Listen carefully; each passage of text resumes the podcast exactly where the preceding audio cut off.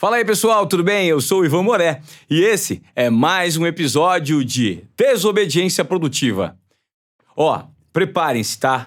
Eu tô falando sério, porque hoje vocês vão ouvir verdades que talvez esse cara jamais tenha dito na carreira dele. E ele é um cara muito aberto, tá em todo lugar, em todo momento.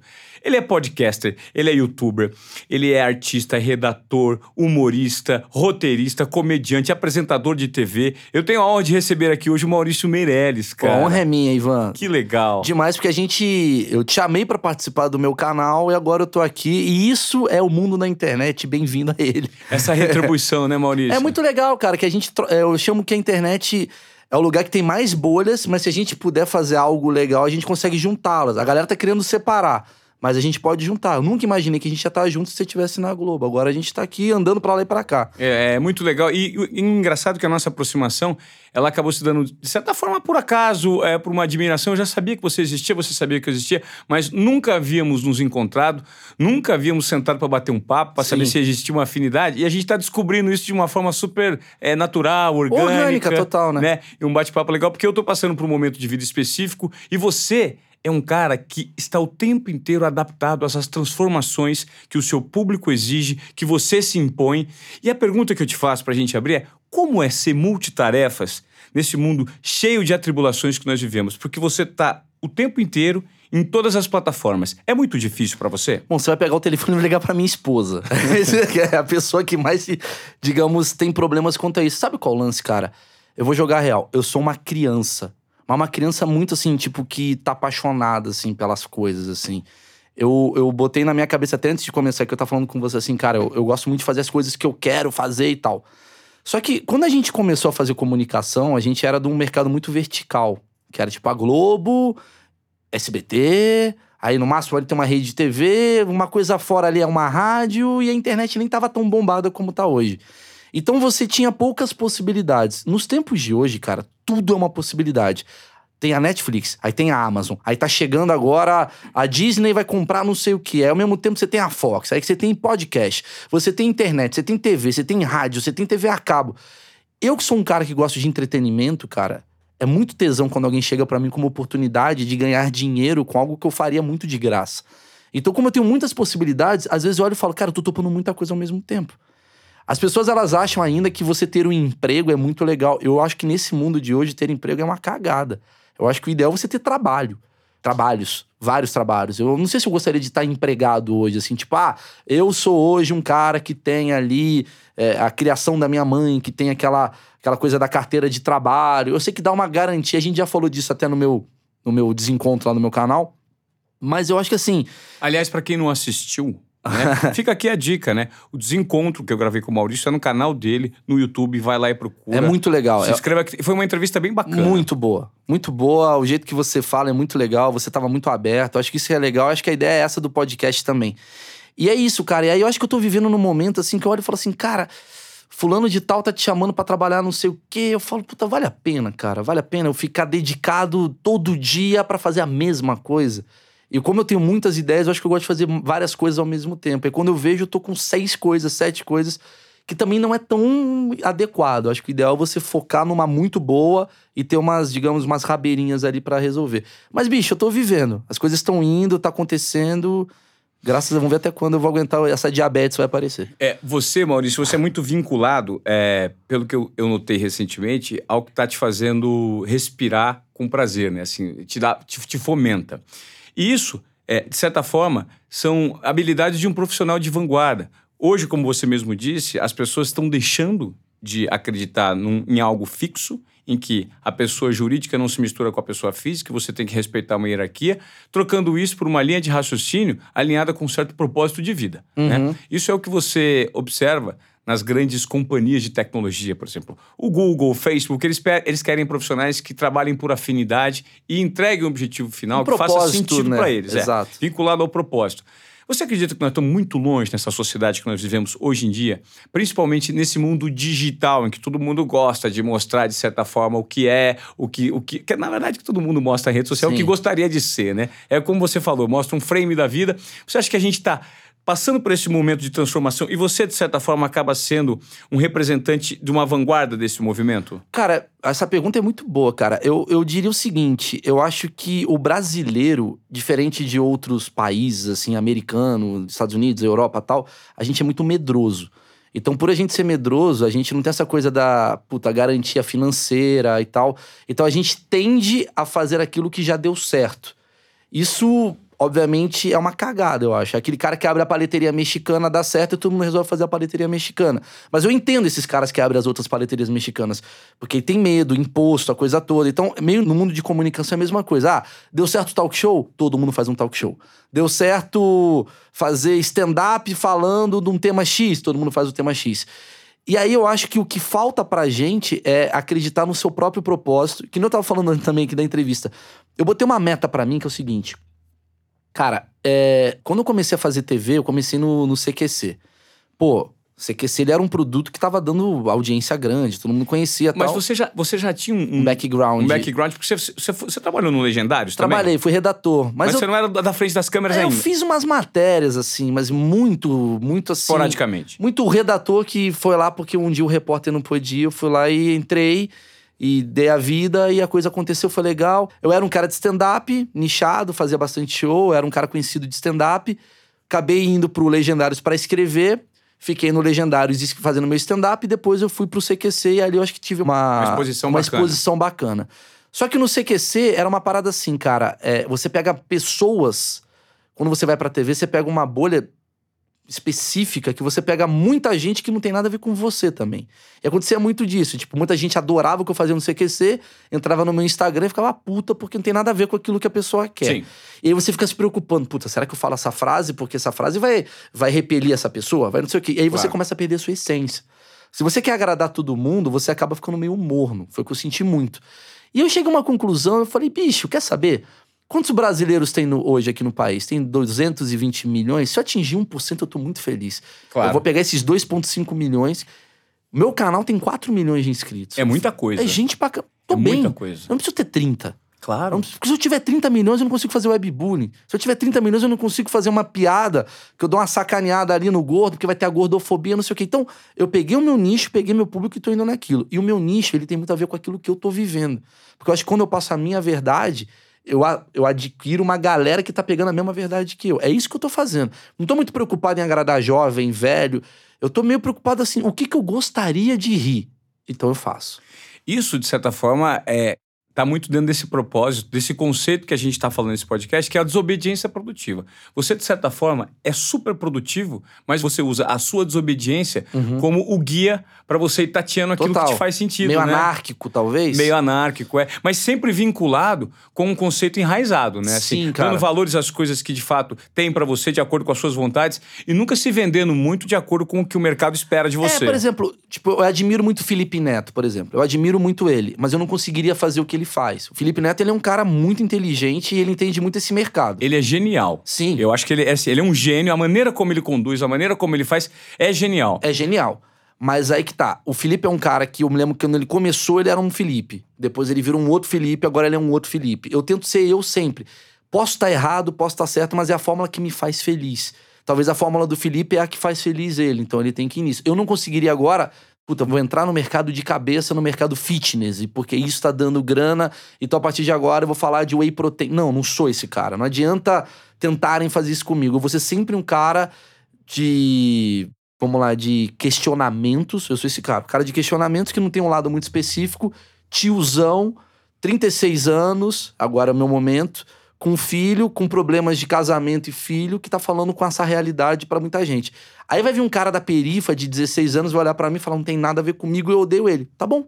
Tem vários outros pra você assistir. Eu sou esse cara. Quem quiser me consumir, vem pra cá. Então eu tento fazer aquilo que eu gosto, cara. Senão. Porque eu não vou conseguir fazer piada do, da- do português, eu não sei fazer. Eu sei fazer aquilo que eu tô, sei lá, sentindo. Eu gosto de falar aquela parada que vem dentro de mim, assim, sabe? Sei. Como é que você se inspira, Maurício? Porque assim, é, dentro dessa rotina que você deve viver, super é, concorrida de produtos, de situações, de presença física, como você está aqui no nosso podcast, como você consegue se inspirar? Isso vem de forma natural? Vem, mas eu tenho muita referência daquilo que eu gosto, né? Tipo, gosto muito de assistir um cara chamado Bill Burr, que é um comediante stand-up que eu acho maravilhoso, o Louis C.K. Eu gosto muito de assistir as séries que estão passando agora na Netflix. E até eu tava conversando com o Emílio esses dias, o Emílio Surita, ele é um cara que me indica muita série. Por exemplo, o Emílio é um cara que me inspira. Sei. Porque ele é meu amigo. O Emílio é um cara que todo dia, todo dia não, mas quase que todo dia eu almoço com ele, eu passo ali, é, é uma a puta honra, cara. É um cara que eu admiro pra caramba, ele tem uma cabeça que eu acho genial. E de certa forma a gente tá batendo papo ali, ele me indica o um negócio, eu falo, pô, vou pegar essa referência do Emílio.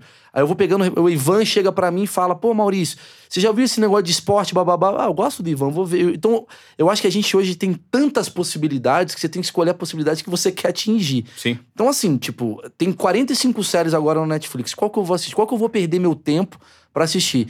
Sabe quando você vai procurar arquiteto que você acredita numa pessoa que você fala, cara, esse cara se me indicou, eu vou ouvir um pouco do critério dele. Eu vou meio pelos critérios das pessoas que eu gosto e essas inspirações acontecem. Agora, tem inspiração natural também.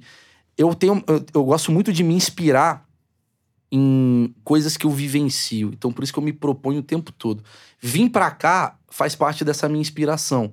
Porque é muito legal. Eu não te conheço.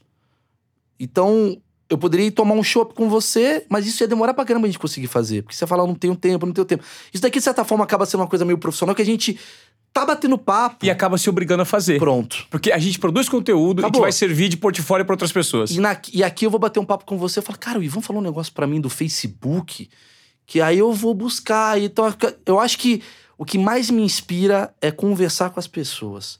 Eu acho que, fazendo esse pensamento agora, falando com você, conversar com bolhas. Eu adoro entrevistar um pajé. Adoro conhecer um maluco. Que, eu sou o cara que.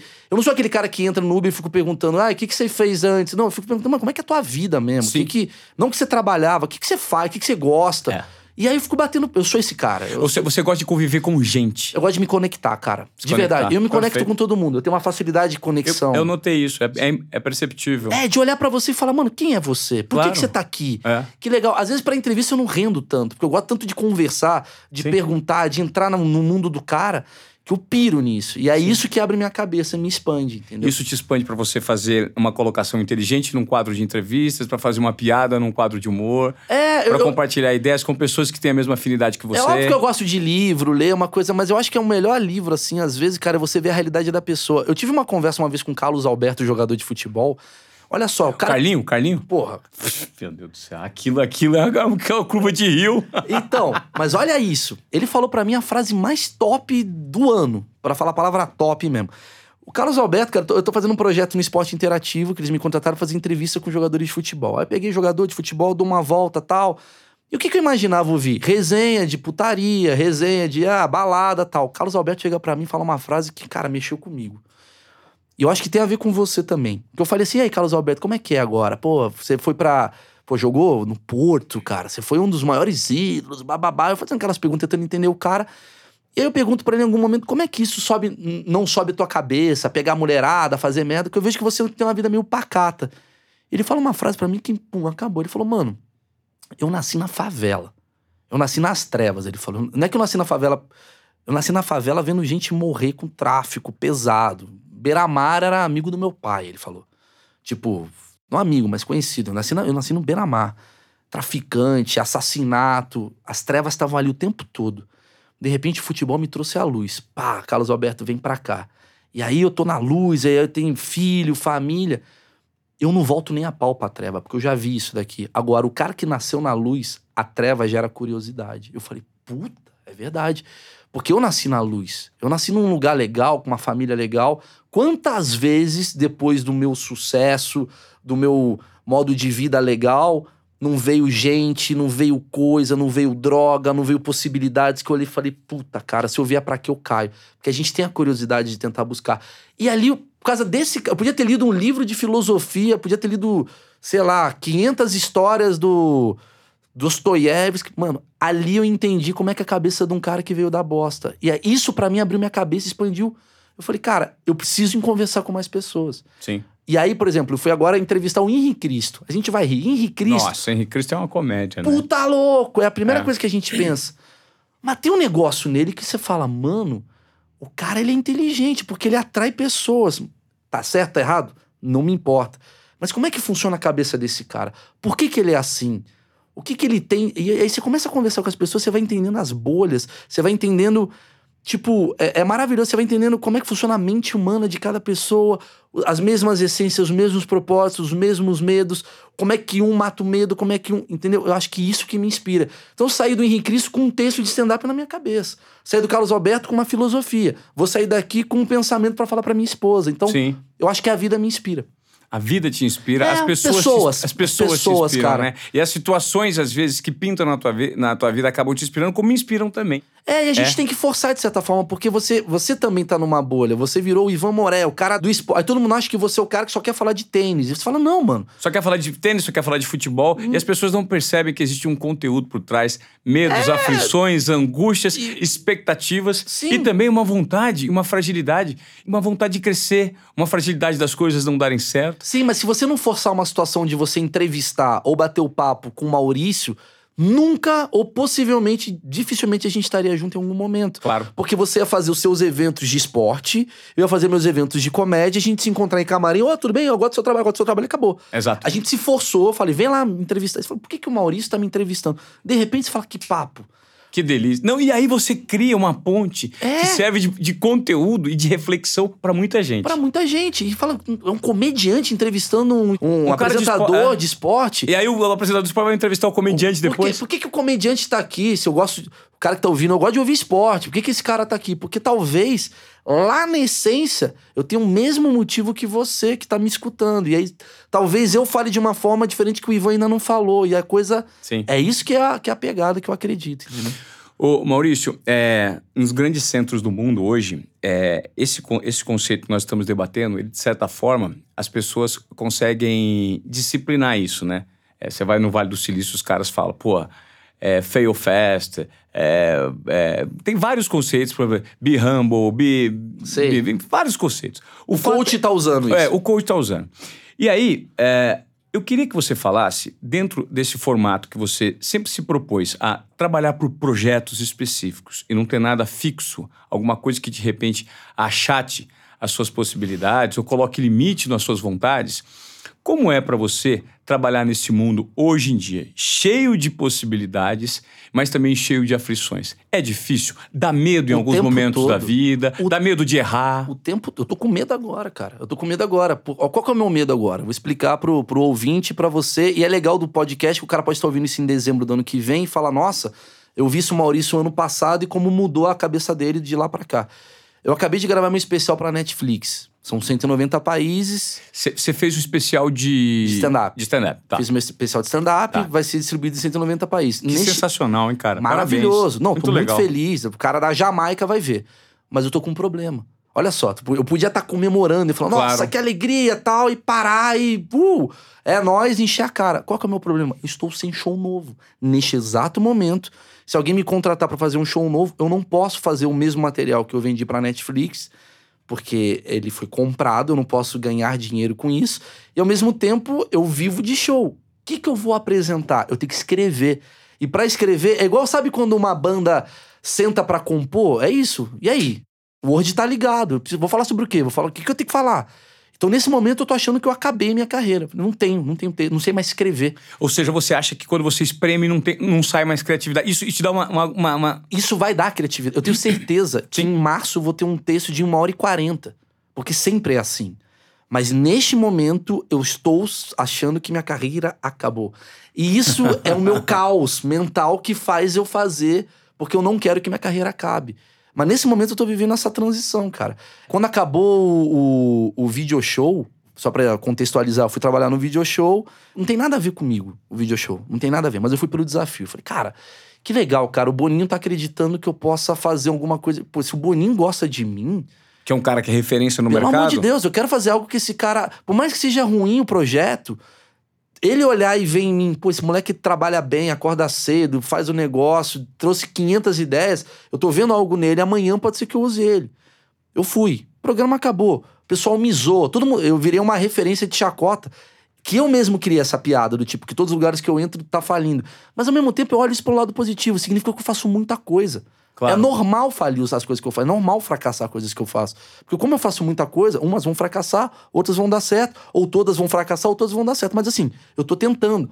Eu prefiro fazer isso do que ficar sempre a vida inteira dependendo de um emprego só. E aí se ferrar, acabou e eu tô fudido.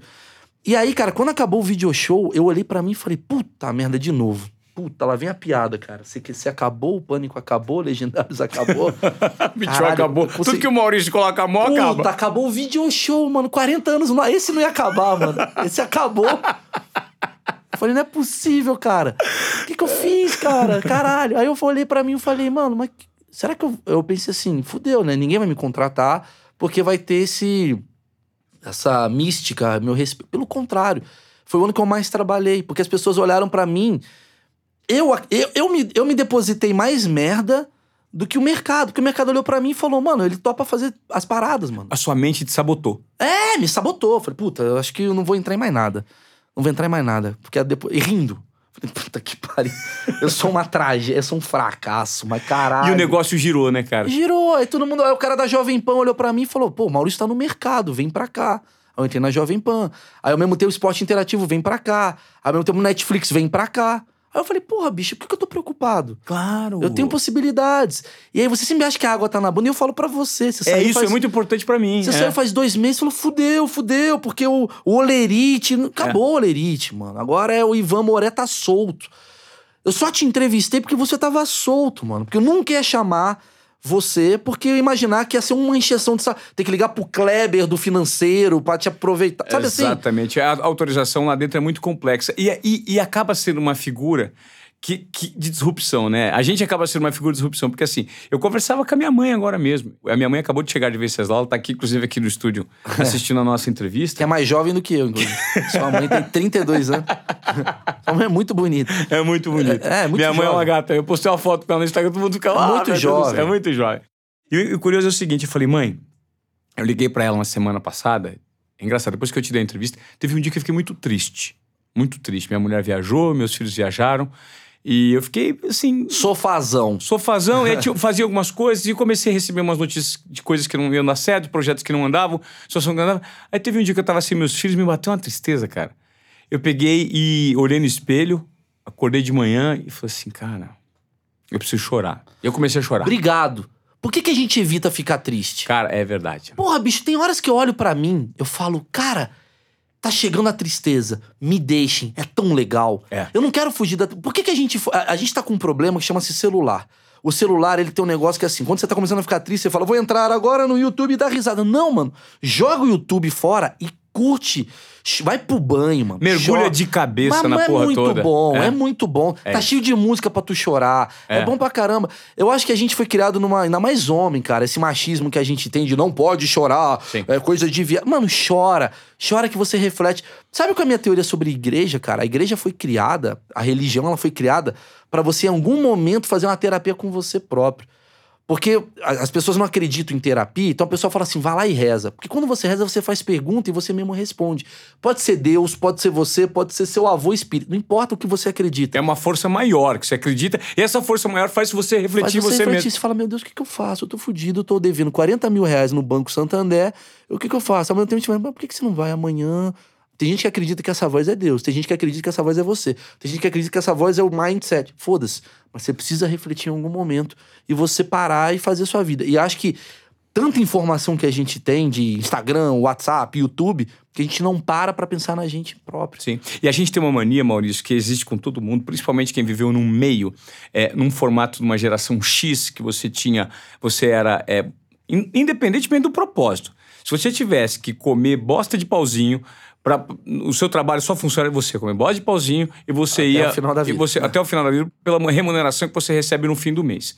E aí você não percebe que aquilo não, não te faz sentido, mas pela grana faz. Então, tudo é por conta da monetização, Sim. né? Que vem por consequência. E deixa de ser pelo propósito. E quando você coloca o propósito na frente, você fala assim, porra, é, é difícil também, porque você não tem a segurança. Só que quem diz que hoje em dia nós temos que ter a segurança? Então, esse questionamento que você faz em você mesmo, eu conversava com a minha mãe, eu falei assim, mãe, Cara, eu não sei. Esse dia, voltando ao papel, eu comecei a chorar. Falei, cara, minha vida tá uma droga. Eu deveria ter aceitado algumas ofertas, algumas propostas de repente no passado. Mas será que eu tô fazendo certo? E aí eu fico naquela aflição e aí as coisas começam a acontecer. E aí eu peguei o olho no espírito assim: agora que eu chorei, agora que eu, eu coloquei tudo que eu tinha para fora, eu vou levantar o braço, olhar no meu olho e falar assim: eu sou bom, porque eu sou corajoso, eu vim do nada. Se eu vim do nada, eu sei como nada, eu sei recomeçar do nada. Então, se, se eu, eu não recebi nada de mão beijada, é só fazer o caminho inverso. Se tudo der errado, volta lá para trás e refaz, porque eu sei o caminho. Entendeu? Eu aprendi, porque eu construí tijolo por tijolo. Então, isso começa a fazer sentido e isso acaba te motivando. Claro. Então, muita gente que pode estar nos ouvindo agora fala: rapaz, eu estou pensando em mudar de vida, o meu trabalho não faz mais sentido, mas eu dependo do meu salário, entendeu? Odeio o que eu faço, mas amo o que eu ganho. Então, você começa a se prender. Cara, se liberte. Cara, Mergulhe de peito aberto nesse mercado que faz todo sentido. E o propósito, não melhor que melhor que perfeito, é feito. Claro, mas não é, é, verdade? mas- e o propósito vai aparecer no caminho, Maurício. vai acontecer. Eu, eu, eu, eu- dou palestra, eu falo duas coisas na minha palestra. A primeira, é quando eu, eu pego geralmente pessoas da plateia e tal. Geralmente eu pego o chefe e falo, mano, como é que tava a tua vida 10, 15 anos atrás? Sempre tava pior. Então, significa que você, cara, eu acho muito difícil você voltar ao estágio 1. Você vai voltar talvez estágio 4, que é um estágio bom. É que a gente tem medo, a gente é brasileiro, eu volto a falar. Na... Se você é um australiano, você fala foda-se. Ah, vou jogar fora a minha vida acadêmica pra viver um grande amor. O cara consegue ter esse privilégio. A gente fica com medo. Por quê? Porque a gente é induzido ao medo. O tempo todo que a gente trabalha, tudo que a gente vive é induzido ao medo. Eu acho que tem até uma questão, não sei se é capitalista, como não importa, mas eu acho que a gente é trabalhado no tem que fazer, tem que trabalhar, se é vagabundo, faz, faz, porque isso fomenta banco, que fomenta juros, que fomenta porra toda, senão você parar, acabou o mercado. Só que você tem que trabalhar com aquilo que você gosta. Eu tenho uma teoria que é a teoria da meia. É o seguinte, se você leva mais de 10 minutos pra colocar sua meia pra fazer sua primeira atividade, é você não tá feliz. Sabe quando você fica ouvindo Ana Maria Braga? Ana Maria Braga, pra mim, coitada, é- é- ela tem um programa que é pra pessoa que tá depressiva, de manhã. Que as pessoas não ligam pra ver Ana Maria Braga. As pessoas ligam pra, tipo, fugir de suas realidades. Tipo, vou ver Ana Maria Braga aqui. E fica ouvindo ali, limpando uma casa, varrendo um chão, é. Puta merda, hoje vai começar essa bosta, pegar três ônibus, você tá de saco cheio. Quando você tá de pau duro pro negócio, desculpa o termo, mas assim, você tá excitado, você põe, mano, vai de chinelo, você vai de qualquer jeito. Claro. Sabe? Eu, tipo, por mais que eu me atrasei pra vir pra cá, eu tava muito afim de vir pra Que cá. legal, cara. Eu tava atrasado, eu falei, mano, vou pegar, eu quero vir. Eu podia falar, ah, Ivan, não deu. Sim. Cara, porque isso é legal pra mim. Então, assim, se você que tá escutando, você demora mais do que 10 minutos pra colocar a meia, mano, reveja a tua vida. Porque tua vida inteira tu vai ficar levando cada vez mais tempo. Meia hora, 40 minutos, 50 minutos. Então você vai fazer mal feitas as suas coisas. E você fazendo mal feitas as suas coisas, você não vai sair do limbo. Sai fora. É a dica que eu. Ah, mas Maurício, é fácil você falar porque você tem dinheiro, mas eu não tinha. Sabe? E eu sei que é foda também. Às vezes você tem, sei lá, seus três pau por mês, você precisa. Mano, faz uma atividade paralela, porque essa atividade paralela que você vai fazer, com certeza vai te dar mais tesão. Um sábado à noite, uma- um domingo, uma terça, quando você tiver. A gente gasta muito tempo fazendo merda, Ivan. Gasta mesmo. gasta. Que seja uma série. Ou desperdiçando o nosso tempo. A gente não é, que É. gasta, a gente desperdiça nosso tempo, às vezes, com pensamentos negativos e projetando situações negativas que sequer vão acontecer. É, a gente quer se alienar em algum momento, porque é normal, porque você fala assim, cara, minha vida tá tão chata, eu preciso ver o, o Meirelles fazendo webbullying. Aí você dá uma alienada. Mas às vezes eu falo, não vê meu webbullying, mano. Para esse tempo que você estaria vendo o meu webbullying, tô fazendo, mano, anti- anti-propaganda.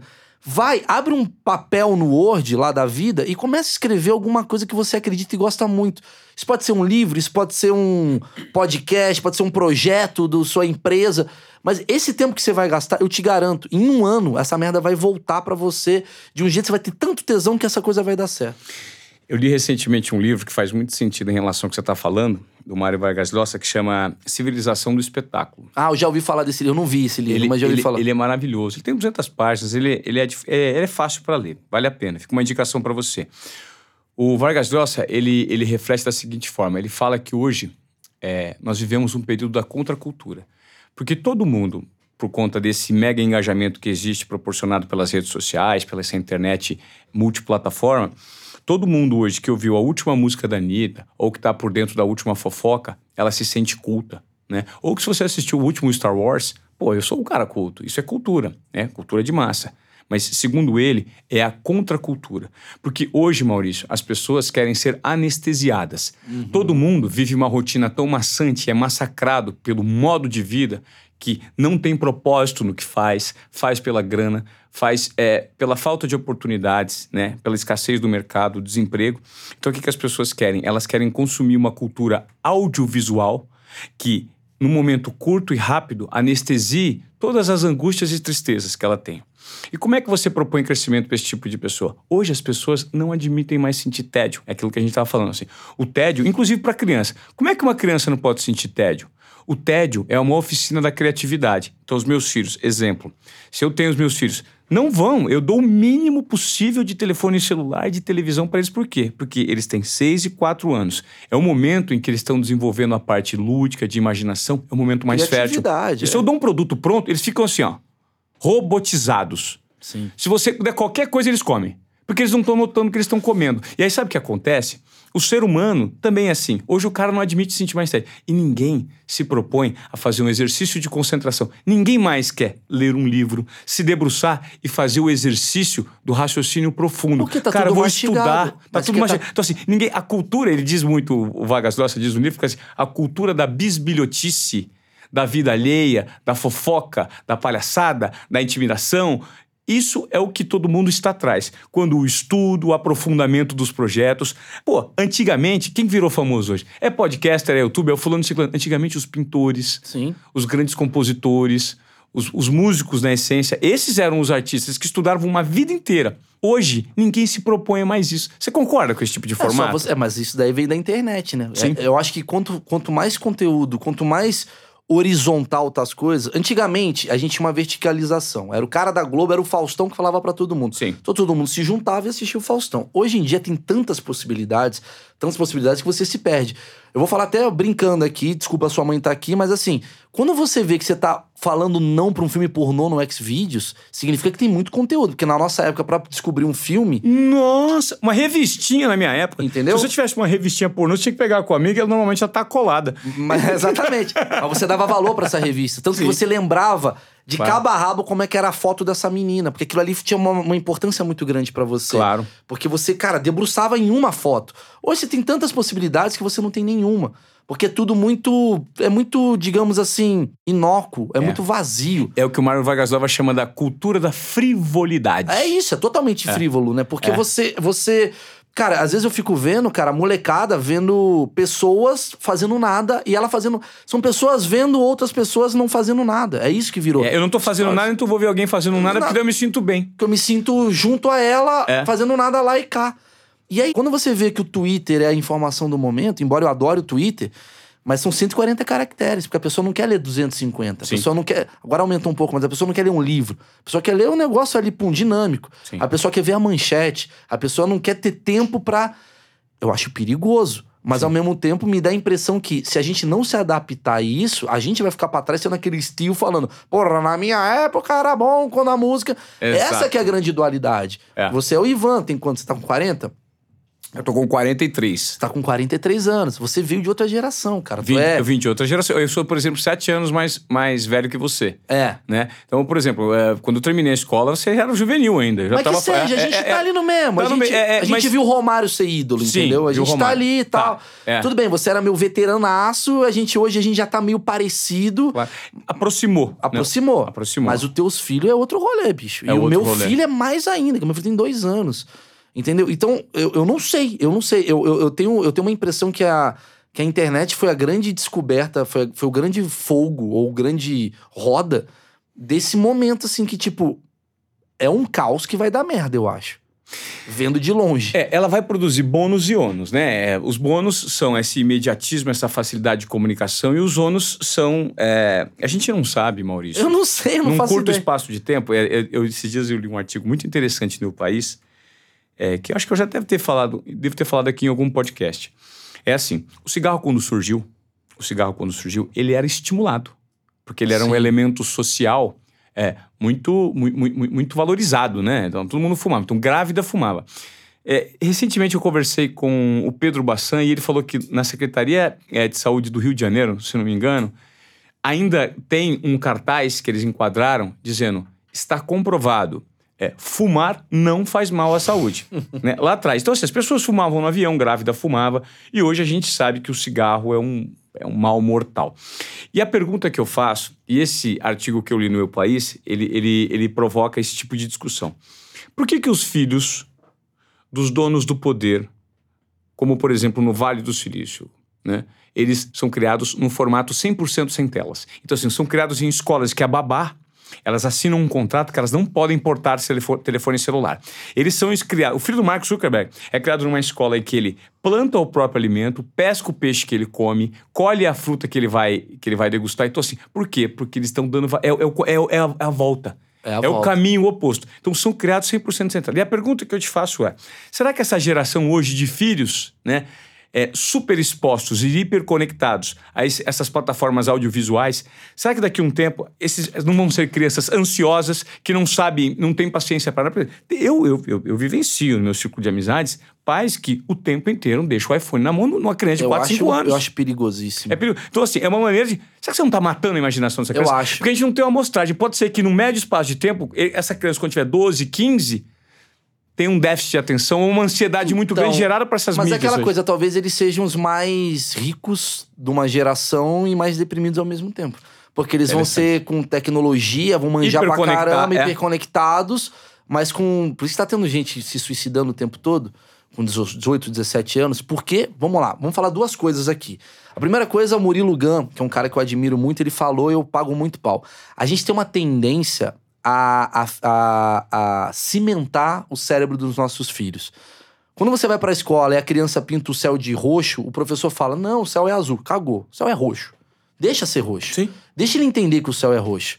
Por que, que é roxo, filho? Vai, vai descobrir. Às vezes é roxo para Às vezes a percepção do céu para ele é uma outra cor. Quando a gente tenta cimentar a cabeça de uma criança, a gente está criando um futuro de merda para essa criança. E a nossa tendência é fazer isso. Sim. É desse jeito, menino faz isso. Menina faz aquilo. Menino não é. brinca de boneca. Menina é para brincar com carrinho. E começa a fazer essas porra, você vai estimulando. Meu filho é desse jeito e acho que você vai causando um problema de criatividade. Eu sei que eu falei agora, muita gente agora deve estar tá fazendo uma polêmica por aí. Mas enfim, é, é, eu acho que essa é a, é a, é a questão um. A gente acaba cimentando muito a... A criatividade. A, a criatividade. Não, a formatação da criança. Você cimenta o cérebro dela. Ela tem que pensar nesse quadrado, porque esse quadrado é o quadrado que está predisposto para ela. Porque ela é menina, essa criança é um menino, é nascido numa classe econômica X, então você tem que ter esse tipo de comportamento. Não tem. É, não tem. Outra coisa que eu falo. Você falou que antes que você tava falando, que eu, agora minha cabeça foi para outro lugar. Eu tava, é... eu tava falando sobre é, o, a, de, até que forma essa tecnologia faz bem e faz mal para uma criança. São hiperconectados, não era isso? Isso, isso, isso. É. Que, é, é que as crianças são hiperconectadas. As crianças são hiperconectadas, as crianças às vezes não têm é, paciência para lidar com o tédio, e o tédio pode ser uma oficina da criatividade. Cara, eu ia falar um negócio, cara, que eu li num artigo, agora eu esqueci. Mas enfim, ah. esse negócio que o Murilo fala é uma parada que eu percebo e falo assim assim, cara, eu vou dar pro meu filho o quê? A possibilidade do meu filho ser um cara. É, o melhor da geração dele. Ah, lembrei o que eu ia falar. Boa. Lembrei. Boa. É, o que que tá acontecendo? O que que eu observo? As crianças hoje em dia, elas estão muito conectadas. Então, quando elas são muito conectadas, elas têm possibilidade de ser youtuber. O que, que você gera? Você gera numa escola um moleque de 14 anos que ganha 150 mil reais. E aí? E aí a criança do lado olha e fala: Porra, qual que é a fórmula? Eu quero ter a mesma coisa que o moleque aqui. É o mínimo esforço com um, um, um, o máximo. Jogar de... videogame o dia inteiro eu ganho 140 pau. Ah. E aí? É do caralho. Legal, mas ao é. mesmo tempo é saudável. E aí você vai criar já inputs mentais em uma criança de 14 anos de balada, de o que, que é o certo, o que, que é. Cara, não adianta eu chegar pro meu filho e falar: filho, o certo é fazer isso. Você fala: cala a boca, pai. O Carlinhos ganha três vezes mais que você. Carlinhos está aqui fazendo meleca na cara. E aí você vê essa criança bombando, você vê o Instagram dessa criança tem 30 mil. Então você já está fazendo popularização em criança. Porque a criança com 12 anos de idade, ela olha e fala: Eu tenho 5 mil seguidores, o outro tem 9 mil. Então que, por que ela tem 9 mil? Porque ela mostra a bunda. Então vou fazer ela mostrar a bunda. E a criança.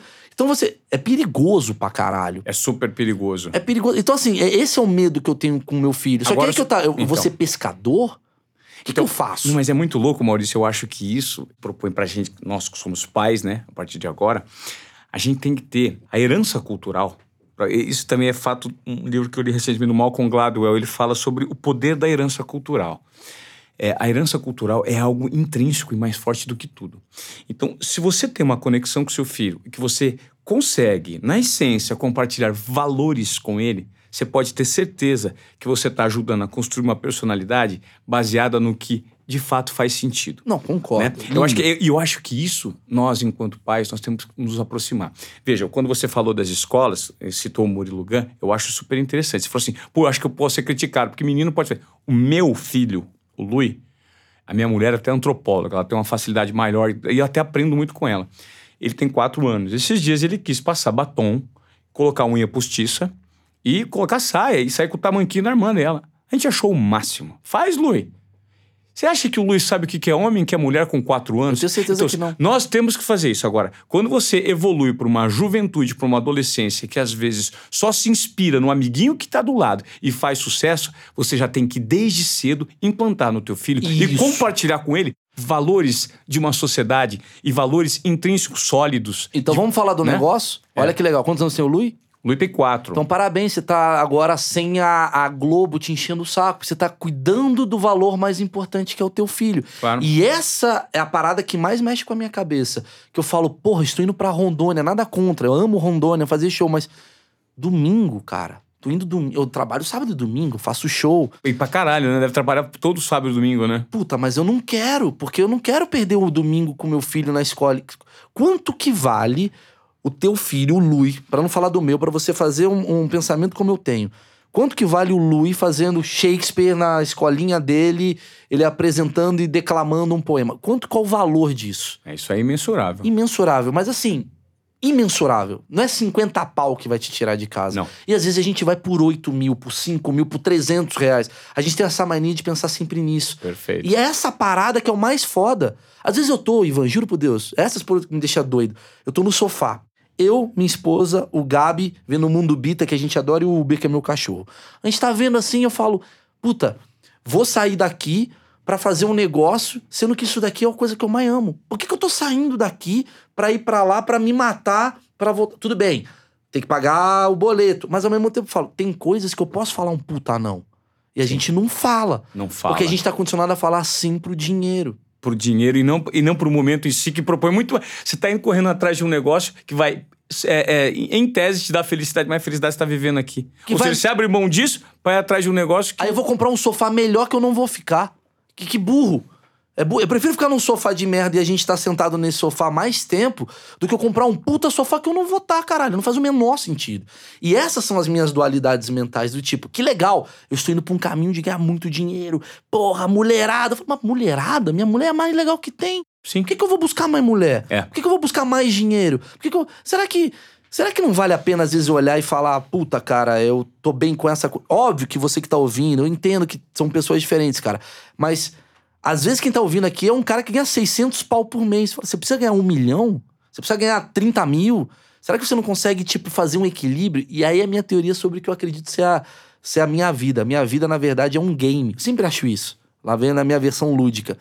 Eu acho que a vida dura um minuto no espaço-tempo fora daqui. Sei lá, alguém chegou pra mim e falou: vai lá se divertir. Pum. Um minuto. Um minuto. E aqui dura 40, sei lá, 60, 80, anos. 80 anos. E esse 80 anos que dura um minuto, na verdade, eu tenho que só saber equilibrar. Equilibrar. É trabalho com felicidade, é comida, comer doce pra caralho, diminui, agora desce um pouco de salada.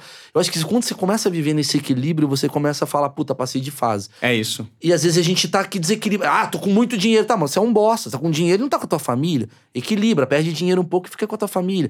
Tô com muito com a família também, também pega um pouco de trabalho. Tá chato pra caralho em casa, vai trabalhar, vai, ocupar a mente com outras vai coisas. Ocupar a mente. Não precisa ser um vagabundo. Eu, eu, eu- um, um dos moti um, um dos motivos pela qual eu criei o desencontro foi: se eu não criar um negócio que eu trabalho pra encontrar pessoas, eu não vou encontrar pessoas. Mas só graças ao meu trabalho eu encontro pessoas.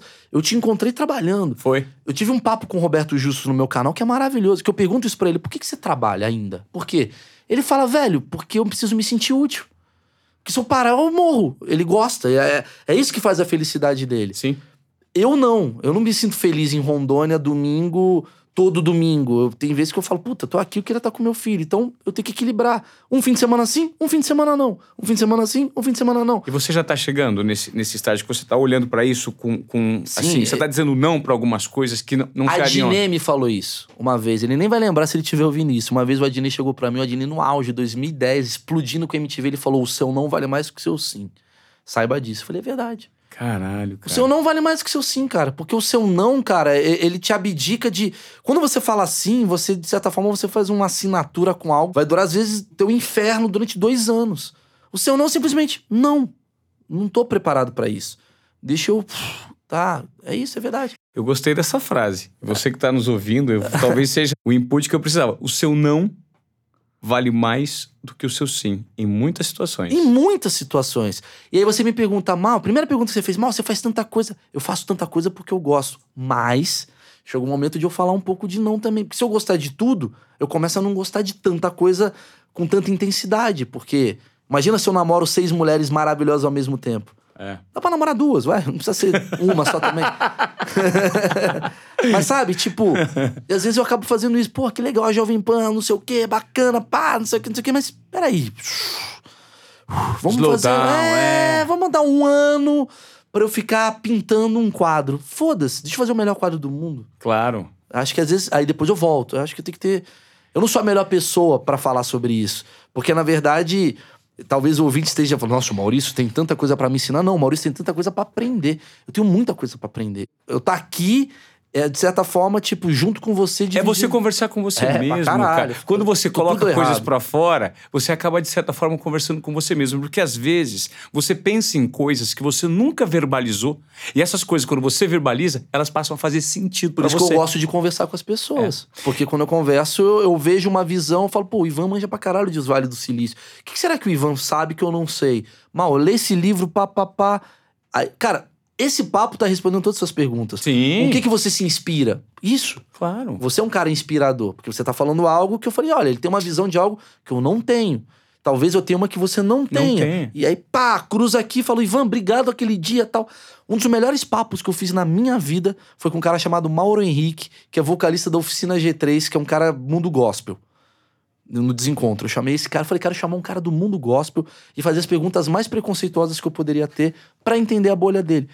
Tá lá no meu canal. É um puta papo de um cara com uma cabeça maravilhosa. Você acha que a cabeça do cara do evangélico é É fechada? super fechada e não, é. não, não é. É só um cara que pensa diferente de mim. Ele dá um viés diferente pros pensamentos dele. Acabou. E ele é totalmente dogmático, disciplinado. E ali eu aprendi, pô, eu preciso ser mais disciplinado, menos anárquico aqui. Talvez eu dê certo. Por isso que eu acho que o coaching, cara, eu não gosto muito desse termo, porque me dá a impressão que o coaching é um cara que ele sabe o que é melhor pra você, ele não sabe qual é a sua essência. Eu acho que o grande coach é a tua vida, cara. Eu vou pegando, puta, o que, que o Ivan pode me trazer de bom isso? Pá. O que, que a sua mãe pode me trazer de bom isso? O que, que ele pode me É. trazer? Aí eu vou É. pegando aqui e vou. Por isso eu sou um cara de conexão, cara. Você sabe que você está participando, você tá, acho que você está passando por um processo, né? Eu acho que o grande mérito seu talvez seja esse. Você é um inconformado, você é um desobediente Muitos, produtivo. cara, eu sou muito Você, tá- inconformado. você tem o tempo inteiro a sensação de inconformismo e busca pela mudança, por ser um ser humano melhor, um profissional mais engajado, um pai melhor, Puta, é isso. um cara mais amigo, né? Você está sempre no propósito de, de ser melhor. Você falou quem eu sou, cara. Então. Meu filho nasceu, eu olhei. Ó, o meu show do Netflix é basicamente sobre um cara nas dúvidas das piadas que ele faz. É esse é o meu show do Netflix. Que eu falo, porra, eu acho muito engraçado sacanear Pablo Vittar, mas será que isso é legal? Vamos pensar bem? Vamos analisar? É legal pra caramba, ah, a mulher tem pau, ah, ah, ah. Mas peraí. No mundo que tá virando, as coisas estão acontecendo.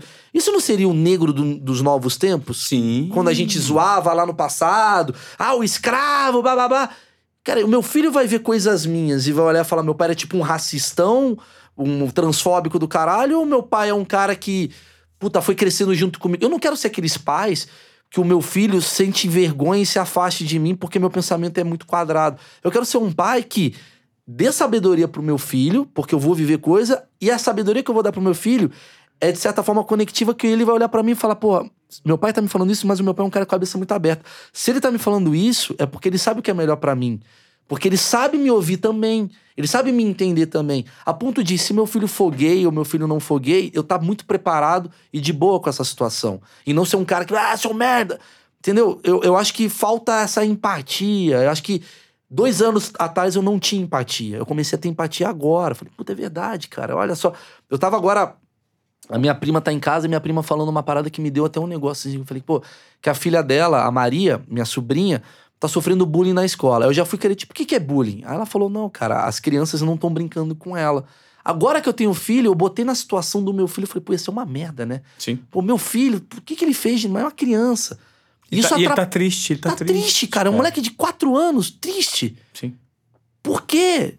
Em vez de eu falar, eu tenho que aprender a lidar, eu falo, peraí, será que tem que aprender a lidar? Ou será que a gente não pode, cada pai, tentar fazer com que seus filhos sejam mais empáticos e legais? Será que. Qual a mensagem que eu quero passar? Do cara do bullying do Facebook que humilha as pessoas ou o cara que pode fazer isso de uma forma legal, que todo mundo ri até o cara que tá sendo zoado?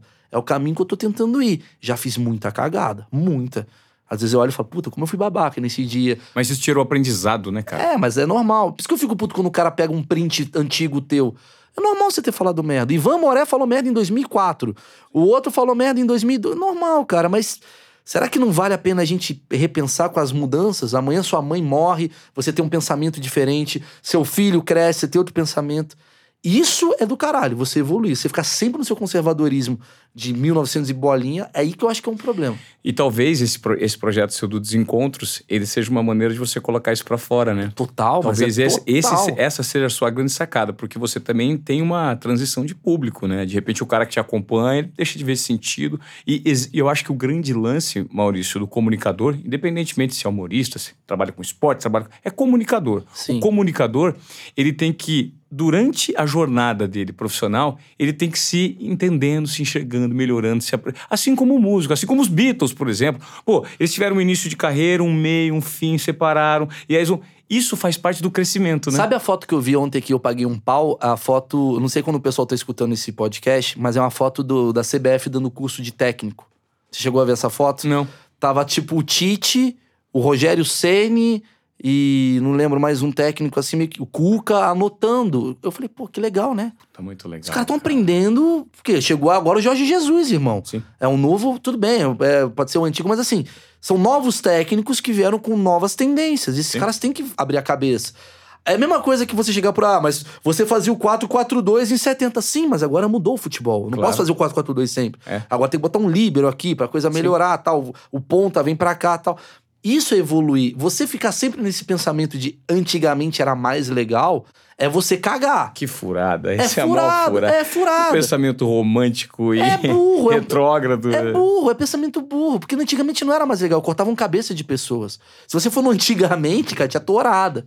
Cara, eu, eu- ó, eu tô meio chato hoje com o livro. Não, eu, tenho, eu tenho lido bastante e você tá falando de algo que me remete com o livro que eu tô lendo agora. É mesmo? Tá mudando a minha vida, cara. Chama Reinventando as Organizações. É um livro do Frederic Laloux, é um francês, e ele faz justamente Ó, um. vou dar uma pausa. O mais legal teu, que eu acho que eu posso pegar com você, é dica de livro. Você é um Sim. cara que eu vejo que você é muito apaixonado por literatura. Você lê É. muito. Tô lendo. Eu sou um cara que, tipo, eu parei de ler muito pra conversar muito. E eu quero voltar a ler mais. Eu lia 15 livros no ano, hoje eu tô lendo 5, 6. É.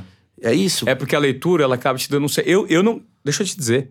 Há seis meses, dentro da TV Globo, eu não lia bosta nenhuma. Não tava lendo nada. Aí eu saí, eu senti uma necessidade de me conectar com pessoas melhores do que eu, pra me darem ideias, assim, pra subir meu sarrafo, né? É isso. E, É- e aí, eu, eu fui também buscar, além de fazer alguns cursos, eu lembro que assim que eu saí, eu fiz um curso na Perestroika, que era um curso de metodologias de gestão. Eu fiquei 10 dias fazendo um curso todos os dias à noite. Falei, cara, eu preciso. E aí, o, não só o curso foi interessante, mas o networking de pessoas que eu conheci, as experiências em loco das pessoas É isso, foram cara. mais importantes que o curso em si. E aí eu vi que al- algumas. Aliás, esse livro. Quem me indicou foi a Bruna Bafa, que é um dos maiores cérebros pensantes da nossa geração. Ela tem 34 anos, é um gênio. essa olha só que Eu quero foda. trazê-la aqui. Ela dá o curso, chama Bloco. É, esse livro ele faz o seguinte: Maurício, para e pensa. Há 10 mil anos, como nós, humanidade, nos organizávamos?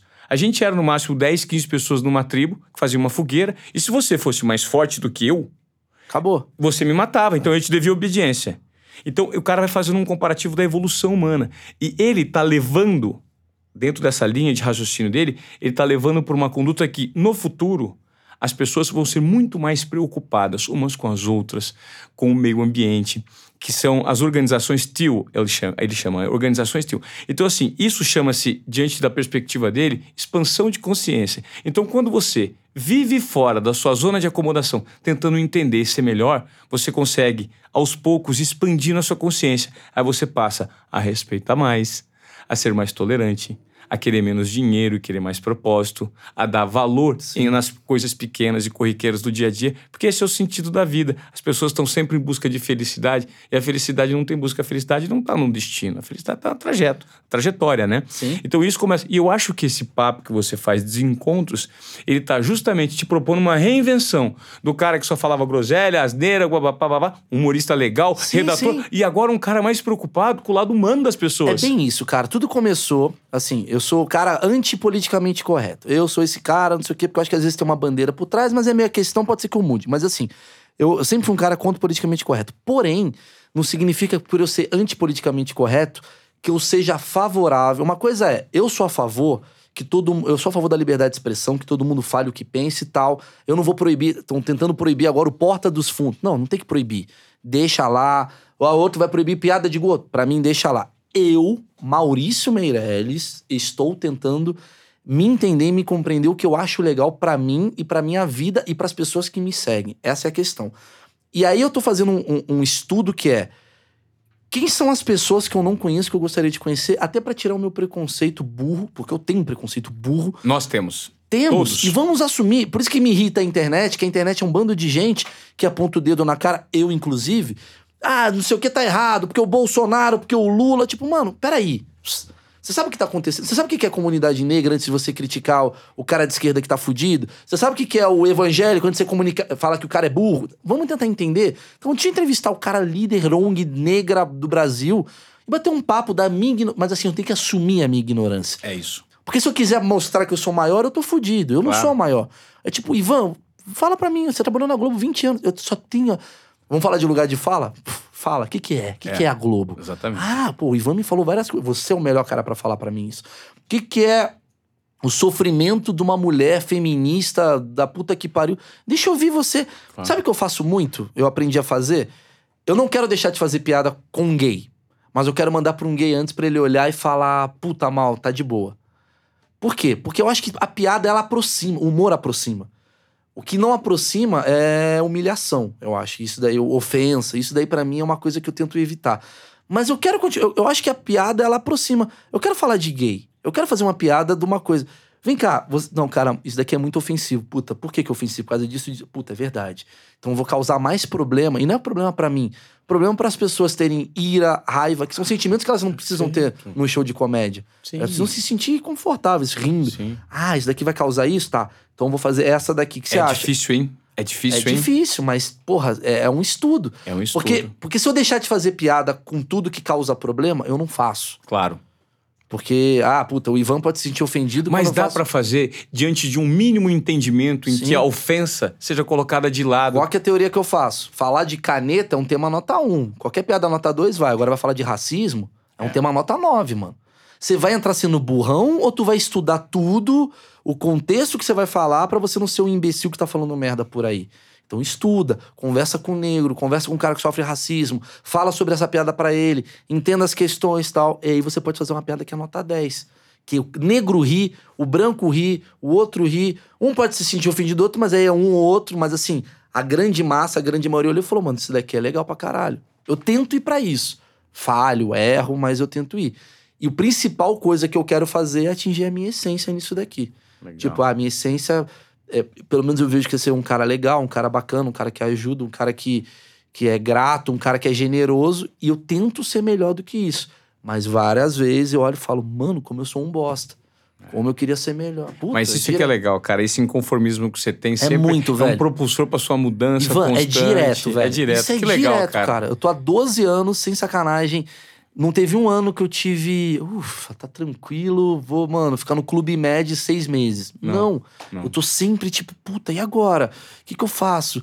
Puta, será que ah, meu filho vai gostar disso que eu vou fazer no futuro? Então, É isso que faz eu acontecer, talvez. Pô, uma hora cravada de papo, eu prometi que ia te liberar antes do horário aqui. Cara, Maurício, eu sinceramente acho que esse papo que eu tive com você, ele foi muito rico, assim, esclarecedor, porque acho que talvez as pessoas que estejam nos ouvindo talvez compartilhem muito das aflições, das dores, das expectativas, das perspectivas é, que você acabou de dividir com a gente agora. Então, assim, cara, de coração, é, muito obrigado por vir aqui, se abrir. Eu vejo você numa parada, eu acho você muito verdadeiro. Eu percebo isso em você. Você tem um. Eu percebi no dia que eu te entrevistei, cara. Isso é muito legal. E, e parabenizo você para fazer esse momento aqui de podcast e fala pro ouvinte que o Ivan realmente é um cara muito de verdade. Porque assim, eu vejo poucas pessoas se abrindo. Ainda mais esse mercado de onde você vem. Eu vejo Uhum. pelo teu olhar. É. um- e você tem um olhar de tipo. Tô de- até emocionado, né? É, é, mas é um olhar de tipo. Eu tô, o cara é comediante, medo de fazer minha, fazer chorar, pô.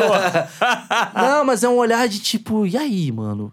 De vontade, de crescimento. Isso é, É. isso é, isso é bonito, cara. Não, não, não fique envergonhado É. disso. É foda, porque é algo que cresce, é algo que evolui. E aí eu falo, mano, essa porra tem um minuto. Igual É. eu crio na minha cabeça. Isso aqui Exatamente. tem um minuto. É. E realmente tem um minuto, porque o Gugu foi consertar o ar-condicionado e caiu e morreu. Você tá entendendo, mano? Como é um minuto? Pode ser que eu saia daqui, pegue um patinete com essa burrice minha. Pumba. Acabou! E aí, não vou falar as paradas, não vou pegar isso daqui e jogar, sair da minha alma e chorar Pá, e falar. Por quê? Porque as pessoas vão pensar. Foda-se as pessoas. Fo- eu tô- estou cagando pra quem não gosta daquilo que eu faço. Porque senão eu vou ficar muito preocupado com todo mundo e aí eu não vou ser eu. Você é perde sua eu essência, cara. Você É perde sua lógico, essência. velho. Legal. Obrigado. Vamos melhorar e evoluir. Obrigado por, obrigado por essa aula aí, por esse compartilhamento Imagina, de velho. ideias. Foi muito enriquecedor. É muito bom conversar com figuras e com perfis como você, que vem aqui dispostas, é, pessoas que vêm dispostas a se abrir, a enriquecer. Cara, não te paguei nem o táxi. Seu tempo custa uma fortuna. E eu fui no canal dele e me pagou o táxi. Aqui eu não nem o táxi que eu tenho, porque eu não tô monetizando meu podcast. Calma, espera monetizar, eu vou É pedir. Vou pedir um black ainda. Cara, Maurício, de coração, mais uma vez agradeço. Você, de fato, é, na essência, um desobediente produtivo. Tamo junto. E é muito bom compartilhar isso Vou com você. voltar aqui, cara, com certeza. Certamente. Vamos, vamos ter, nós vamos fazer mais coisas juntos, como você mesmo disse. É, eu falei pra você isso É. e, e- e e reafirmo, assim, porque legal, a gente se encontrou, de certa forma, trabalhando sendo orgânico. A gente pode tomar uma cerveja ou um suco pra se emagrecer. Tá bom? Beijo, Maurício. Tamo junto. Obrigado. Valeu, turma. Ah, deixa eu só. Claro. Tá aí o meu podcast também, quem quiser ouvir, que eu falo muito dessas porra que eu falo aqui, tudo aqui no meu podcast, que é o Maurício Meirelles com dois L's, você encontra lá no, no Spotify, tá lá tudo. E outras plataformas de áudio também, né? Apple, Tá essas tudo, coisas. tá todas. tudo lá, procura lá. Se não achar, manda no meu Instagram que eu dou um jeito. Tamo junto. Mandar seu, seu Instagram? Mal Meirelles com dois L's. Show. Tamo Fechou. junto. Maurício, É obrigado. nóis. Valeu, gente. Tchau, tchau.